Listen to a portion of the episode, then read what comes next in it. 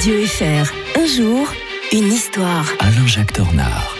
Bien le bonjour Alain-Jacques Tornard. Euh, bonjour Mike. Une nouvelle journée a débuté avec l'historien de Radio Fribourg. On va revenir en 9 mai euh, 1769. Ce jour-là, la France soumettait laborieusement la Corse avec l'aide, devinez de qui? Des Suisses, Alain-Jacques. Et oui, et oui, heureusement qu'ils étaient là, ces Suisses, même s'ils n'étaient pas très contents, hein, parce que théoriquement, les troupes suisses au service de France ne pouvaient pas être... euh, envoyées au-delà des mers. Mmh. Alors on, cons- on si- considérait que la Corse n'était pas vraiment au-delà des mers, hein, c'était pas l'Amérique quand même, Euh, même que, alors que les Français vont gouverner au début la Corse comme s'il s'agissait des Antilles. En parenthèse, Ah ouais. je vous ai dit ça, Mike, je n'ai rien dit.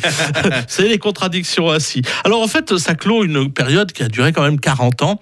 C'était les Génois qui, qui avaient en main euh, cette île de, de Corse.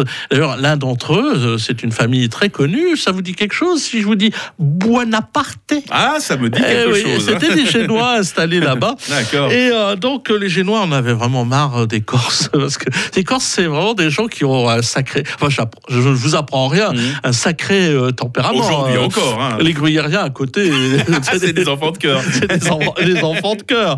Et donc, l'as de, de- de cette rébellion corse, eh bien, les, ils, ils décident de céder proviso- provisoirement, entre guillemets, hein, la Corse aux Français. Et bien sûr, les Français envoient 20 000 hommes, ça suffit pas.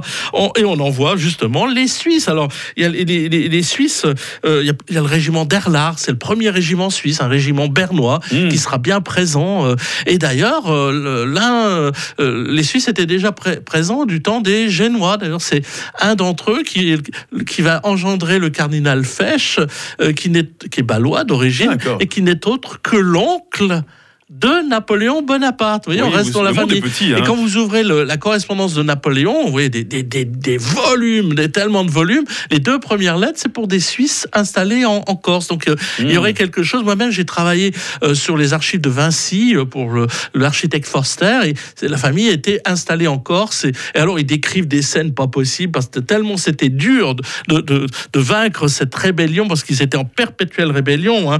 Il y avait Pascal Paoli euh, qui, qui, qui, qui faisait une guérilla. Il, il- il se réfugie en Italie. Il revient par la petite porte. D'ailleurs, euh, je, je vous apprends quelque chose, Mike. Tout le monde croit que les Suisses sont partis de France en 1792 après le 10 août.